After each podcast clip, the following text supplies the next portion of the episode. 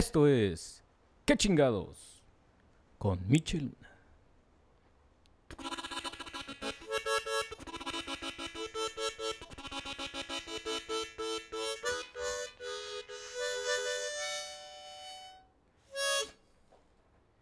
Muy buenos días, muy buenas tardes, muy buenas noches, muy buenas madrugadas. Esto es Abre la boca, Romy. Abre la boca. Ah, ah. Ah. Esto es ¿Qué chingados? con Michel Luna, number 21. Lucky 21. ¿Cómo están todos ustedes? Desde Atlanta, Georgia. Cafecito a las 2 de la tarde. Está lloviendo.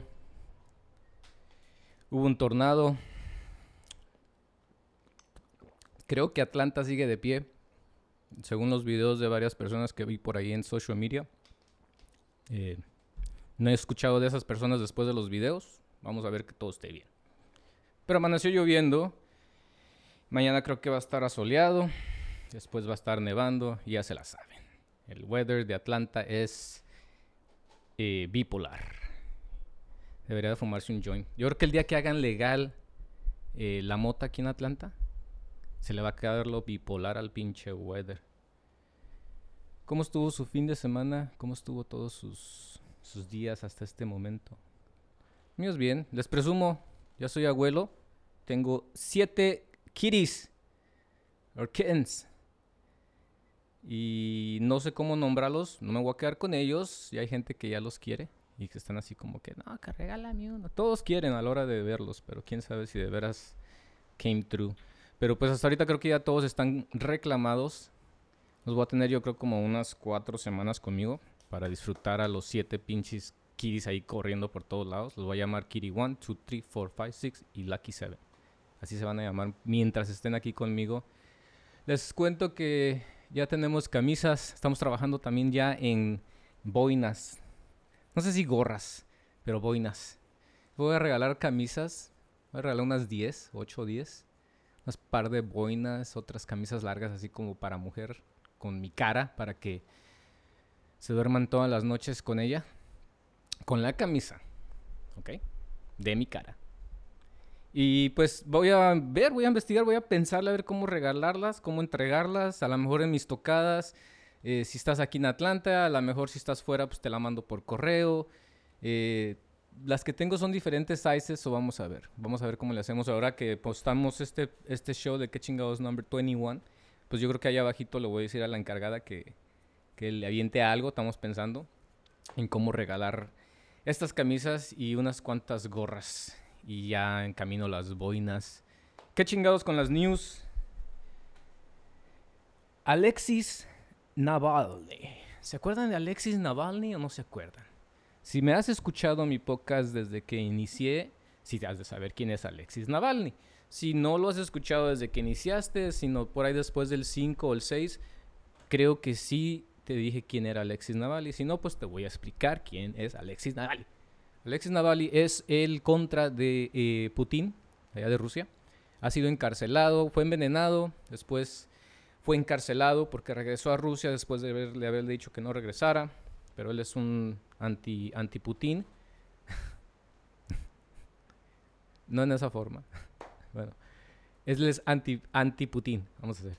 So, el anti-Putin de, de, Alexis Navalny pues fue, fue envenenado, como lo dije, después regresó, fue encarcelado y ahora sigue todavía en la cárcel. Hace unos meses, un mes atrás, inició una huelga de hambre que le duró tres semanas. A ver, ¿estamos bien con los volúmenes? Creo que sí, ojalá estemos bien con los volúmenes.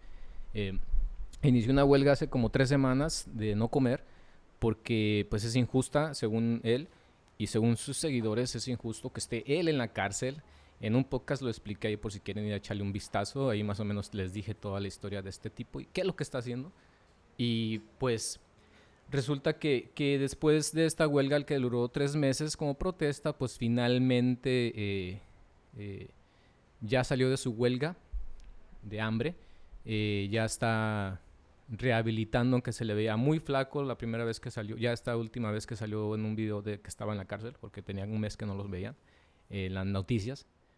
entonces, él tratando de, de luchar su revolución allá en Rusia y pues no es mala idea que le que le pongamos atención a lo que sucede en otros mundos. Matt Gates, ¿se acuerdan de Matt Gates? El que les había platicado también en otro podcast. Sea, no estoy haciendo un como un doble ni nada, ¿eh? Nomás estoy recontando cosas que han salido en las noticias esta semana.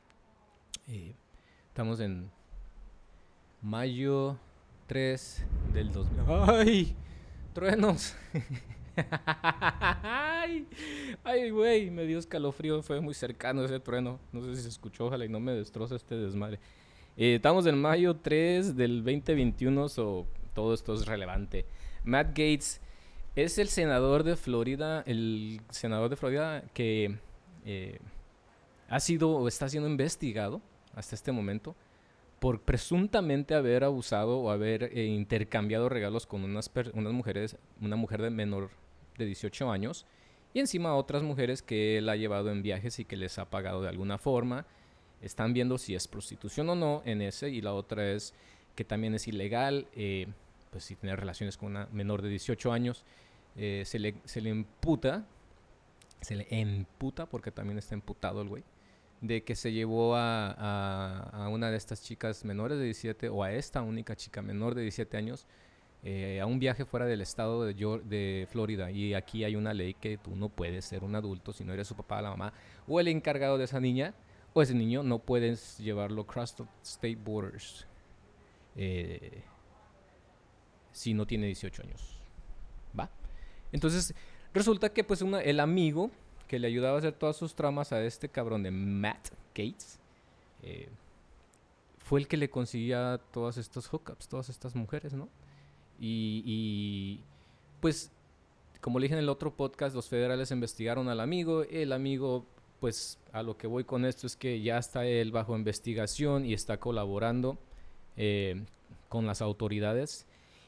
Pues se le ve frita la cosa este güey de Matt Gates por andar de gandalla eh, representante de ahí de Florida, aunque sea republicano o demócrata me vale, porque también Kumo es demócrata y también tiene muchas acusaciones. Claro que son mujeres ya adultas, pero las acusaciones son de acoso sexual. Entonces también el güey, que no se nos olvide, tiene unas cuatro semanas que ya no se habla de ello en las noticias, pero es algo que ahí sigue en late y yo voy a estar hablando de lo que sigue en late. ¿Sí es una palabra esa? Entonces este güey pues se le está volteando el amigo y, pues le va a ir mal. Ojalá lo, lo, lo lleven al juicio y que le hagan un juicio justo y que sea uh, dictated by a judge de lo que hizo. Gates es republicano y es fiel siguiente de Donald Trump em, en, en lo que es la política. Los Estados Unidos, dice Biden, mi tío Biden, que se va a retirar de Afganistán las tropas eh, antes del 4 de julio. Van a quedar todavía un puñado de, gente por allá después del 4 de julio, pero que eventualmente saldrá todo. Para los que no saben, el en, en Afganistán hay una, unos rebeldes que se llaman el Talibán. Eh, puede ser se puede describir como un partido político terrorista, porque pues, usan armas y todo en vez del voto, que es el talibán. Y este ha sido un problema bien cabrón en Afganistán. Supuestamente toda la guerra en Afganistán comenzó desde el 9-11, con las torres cayendo, que después se guiaron y se fueron para Irak por el aceite. Eh, y de ahí de entonces, ya estamos hablando que casi 20 años, eh, de una guerra que tenía que haber durado ocho días, según nos habían dicho en aquel entonces, y, que pues, según mis cálculos, terminó cuando, cuando Bin Laden fue encontrado, que fue hace eh, tres años, cuatro años, más. Entonces, no más, más de cuatro años. ¿Qué estamos haciendo allá? No sé. El problema es que a la hora de retirarse, lo que se está hablando y es a lo que yo creo, perdón, que si no se retira eh, sin antes dejar listas las tropas o los policías o whoever's in charge of the security of Afghanistan entrenados para poder eh, llevar a cabo su país, va a estar cabrón, especialmente con el talibán ahí. El talibán dice que quiere fuera eh, a Estados Unidos y que todo va a ser paz. No creo. Los pensamientos religiosos de aquel lado y de los extremistas son muy, muy cabrones, entonces no creo que sea así. Ese es el problema en el que se mete Estados Unidos por meterse en problemas que no debe meterse. Sí, se le atacó y todo y debieron de haber ido por Afganistán, Afganistán, perdón, por Bin Laden. No estar peleando allá en Irak, hacer la guerra más intensa, hacer los paquetes de cheques, digo, de cuentas de banco más millonarios y más grandes para los Bush y los Cheneys y... Eh, ¿Quiénes más puedo por ahí mencionar? Todos estos. y pues ahora todavía 20 años después estamos todavía en eso. Covidiarios. Covidiarios. Qué canijo está la pinche vida con el covidiario. Eh, India sufriendo bastante, como lo he dicho en los últimos pasados, y pues desgraciadamente sigue en las noticias. Está sufriendo bastante. Lo bueno fue que ya, como que ya Estados Unidos ya está respondiendo y ayudando. Eh, hay muchísimas muertes, necesitan doctores, necesitan eh, todo lo que es requerible para el cuidado, oxígeno.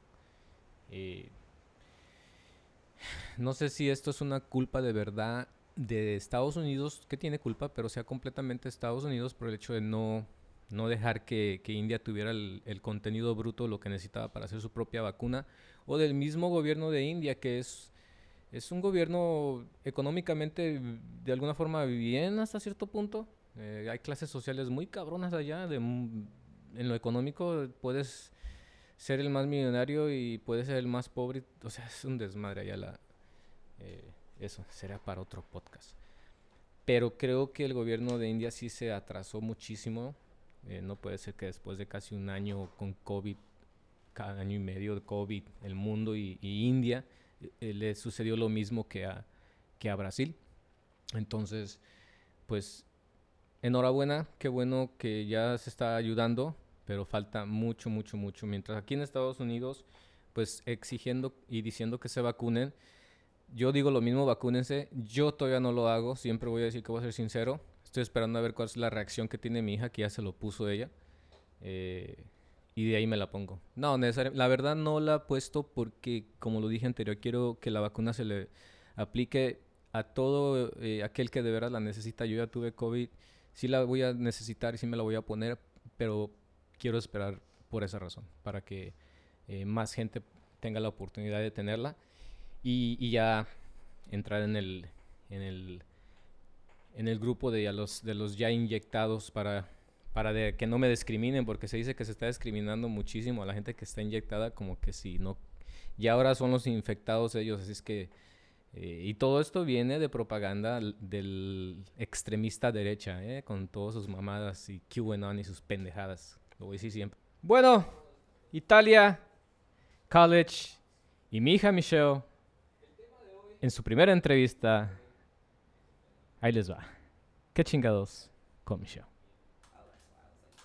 You got it? All right, you gotta get the mic close to your to your face. Yeah. I can hear you. You can hear me? Yeah. Talk on the mic. Hello. Can you hear yourself? Yeah.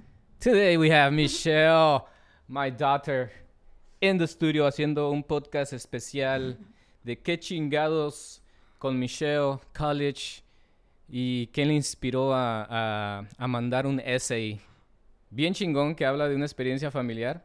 Ahora vamos, we're gonna burn everybody in the family, Michelle. Yeah, we're gonna call all of them we're out. Gonna all call them out. Yo amo a mi familia y los que y ellos lo saben.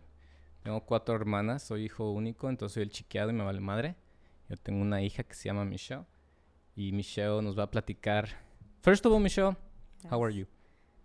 Um, I'm okay. I'm doing good. You're doing good? I'm doing better, yeah. College is stressful, huh? It's very stressful. Fucking shit, Michelle. And you're doing it all by yourself. I am.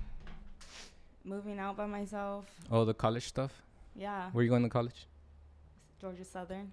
Georgia Southern? Mm-hmm. Oh, yeah, you told me this. Yes. Ah, I can't wait to drop you off. Uh, that's like three hours. well, it's going to be far enough to keep you away from me.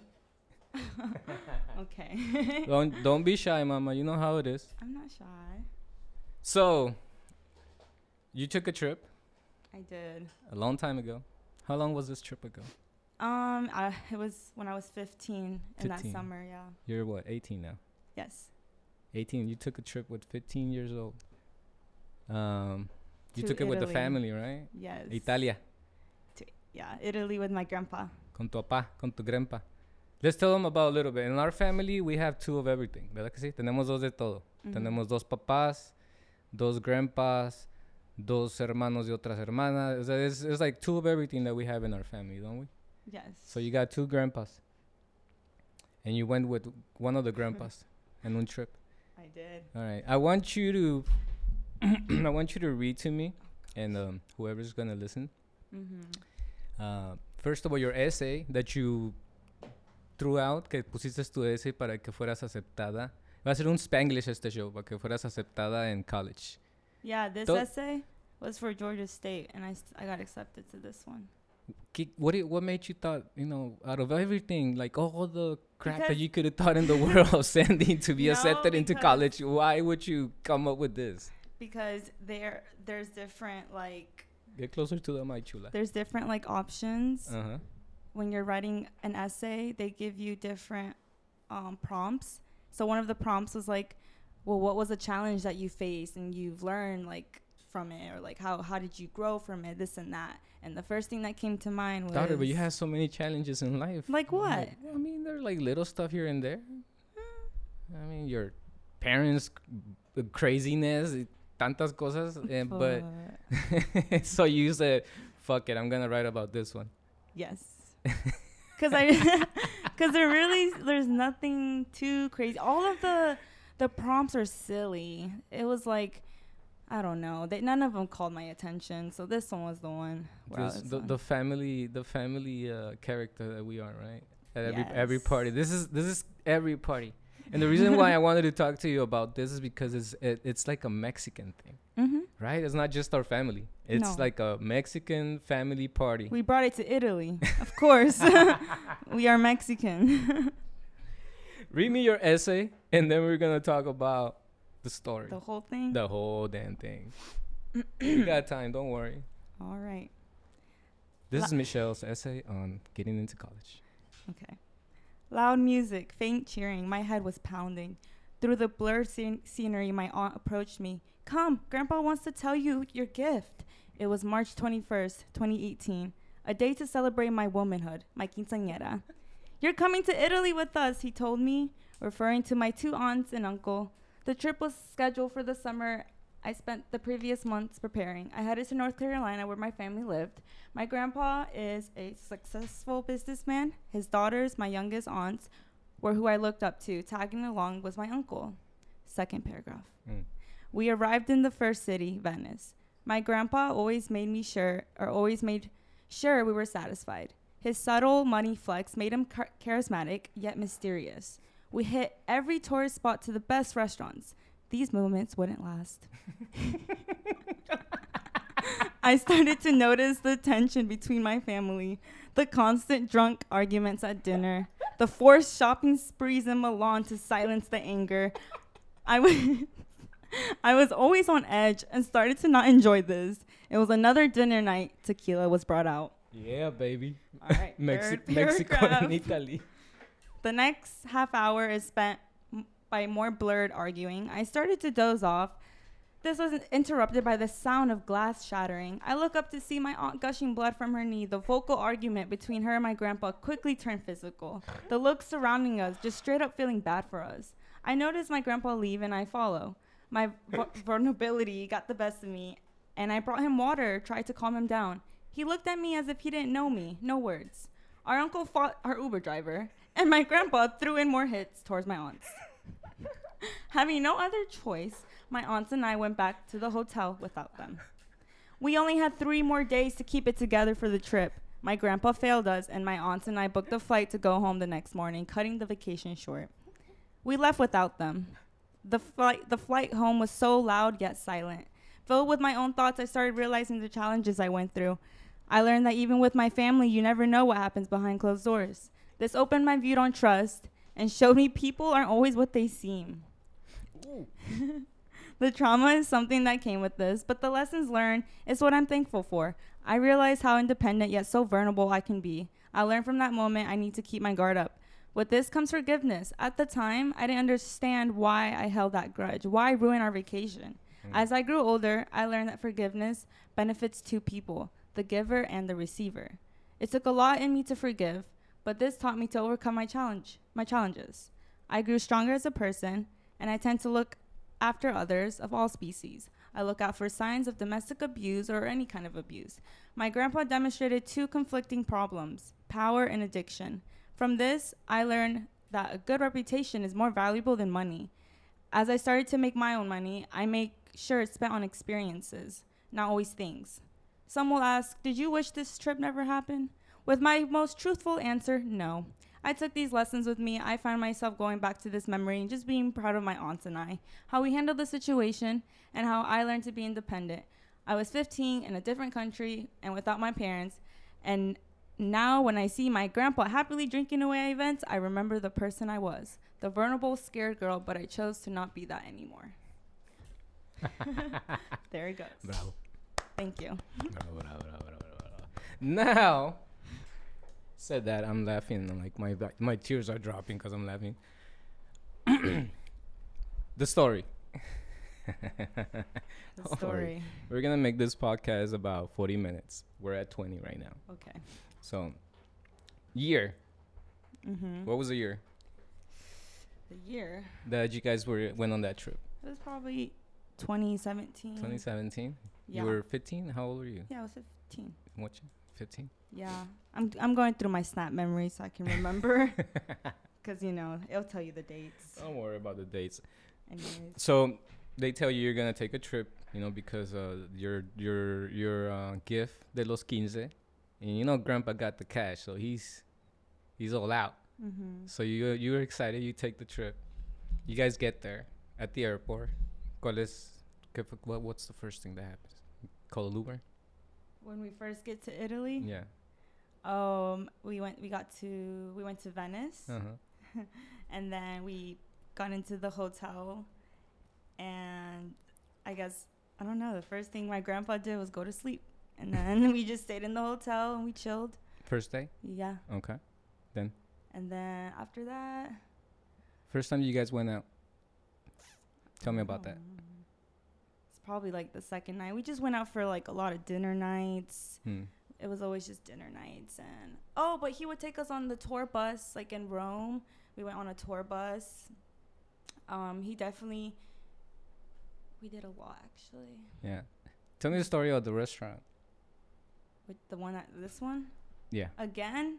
I that want that I, was the whole story. I want you I want you to tell me your own perspective of it. Okay, let's see. Because your story doesn't tell me about the Oh, fight. okay. it doesn't tell me about Uber and then everybody fighting. It doesn't tell me. it doesn't really tell me all that. Yeah, yeah. True. So it was in Rome. Mm-hmm. It was like three days before our, vac- our vacation. Yeah. We go to a restaurant Hmm. and we asked the waiter, we're like, hey, we want tequila shots. And he looks at us like, tequila. and we're like, yeah, tequila shots. So that's apparently not common in Italy. So, oh, not common. so he brings out cups and a bottle. and so, um, sure enough, that we start, they all start drinking. so this is like the worst, uh, the worst recipe right now, right? Tequila in Rome, and instead of being little shots, they bring you guys big ass cups. So they don't know this Mexican family, and they kind of put this no, in there, right? th- he was just confused, and he was like, "Okay." so uh, we all surviving. We're good, and then first victim goes down. no I- names. no just say, just Okay. say tia, tio, or Okay. whoever. all right, mi tío, mi tío, he Yeah. starts um crying.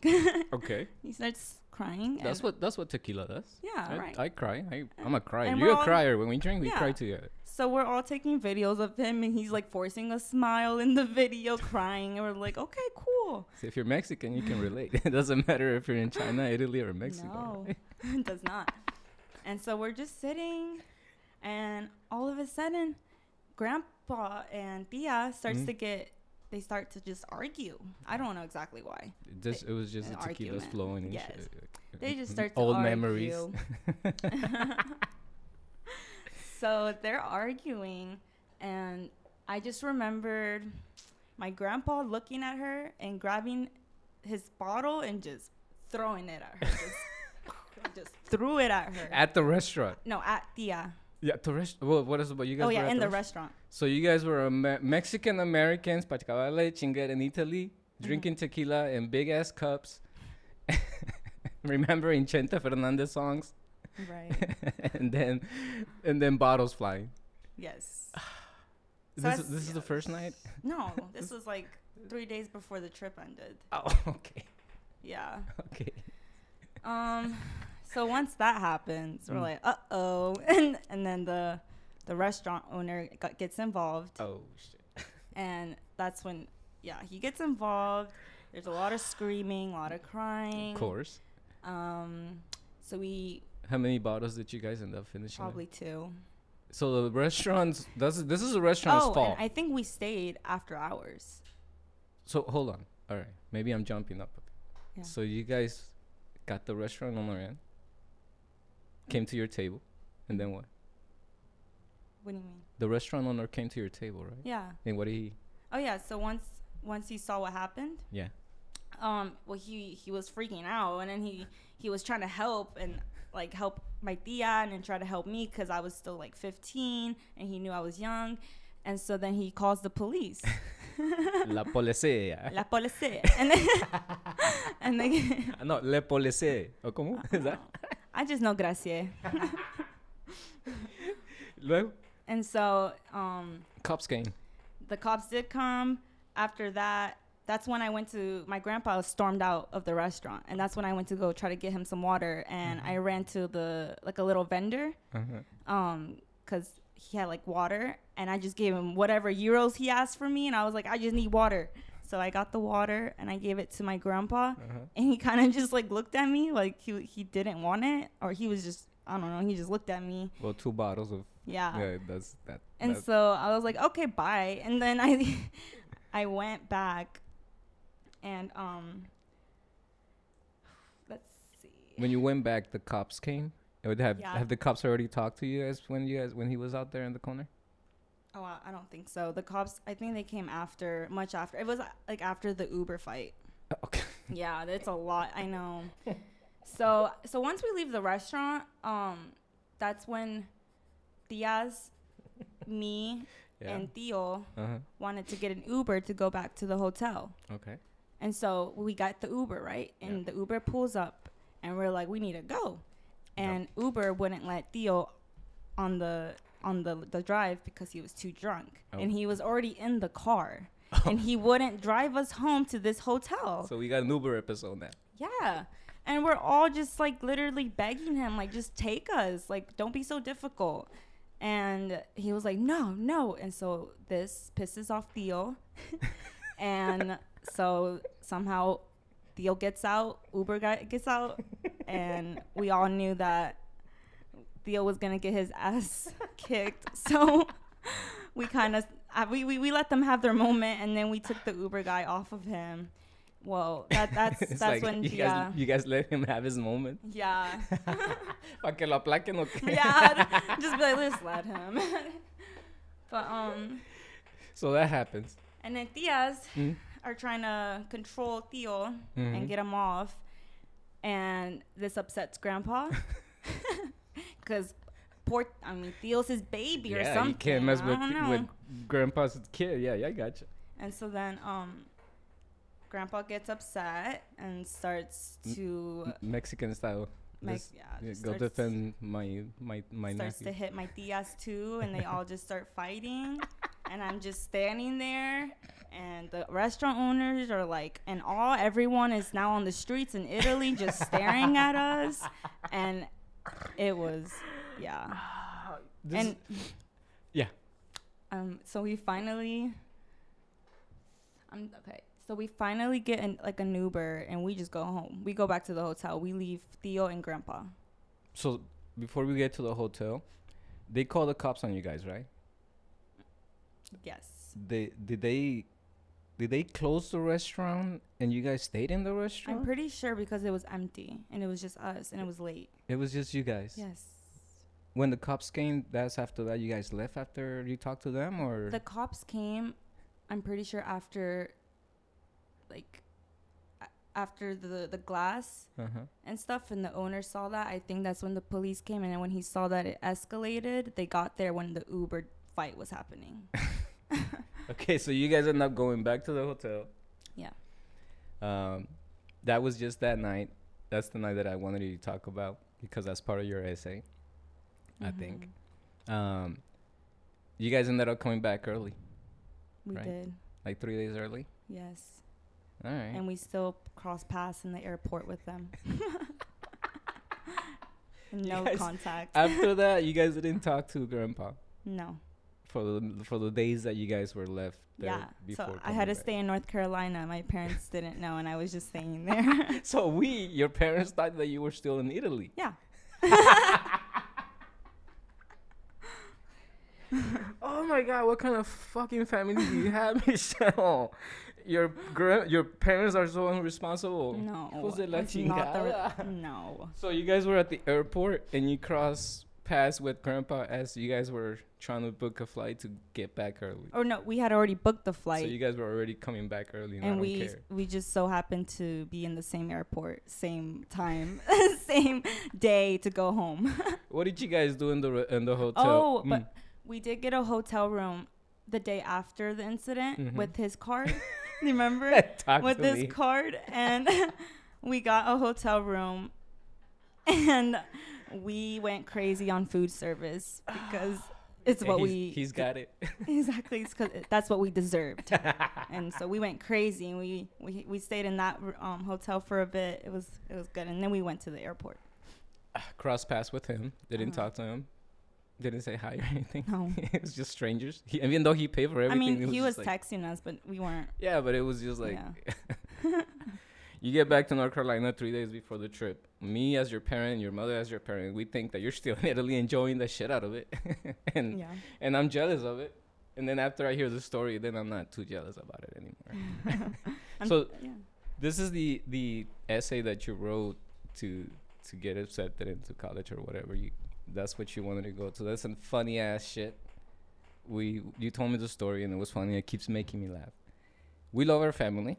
Hmm we do and it's not unique. Every mexican family is the same no matter where hmm so it's a story of love yeah it is is it and it was it was really random. I kind of did it like in, a, in in two days, Mm. like the essay.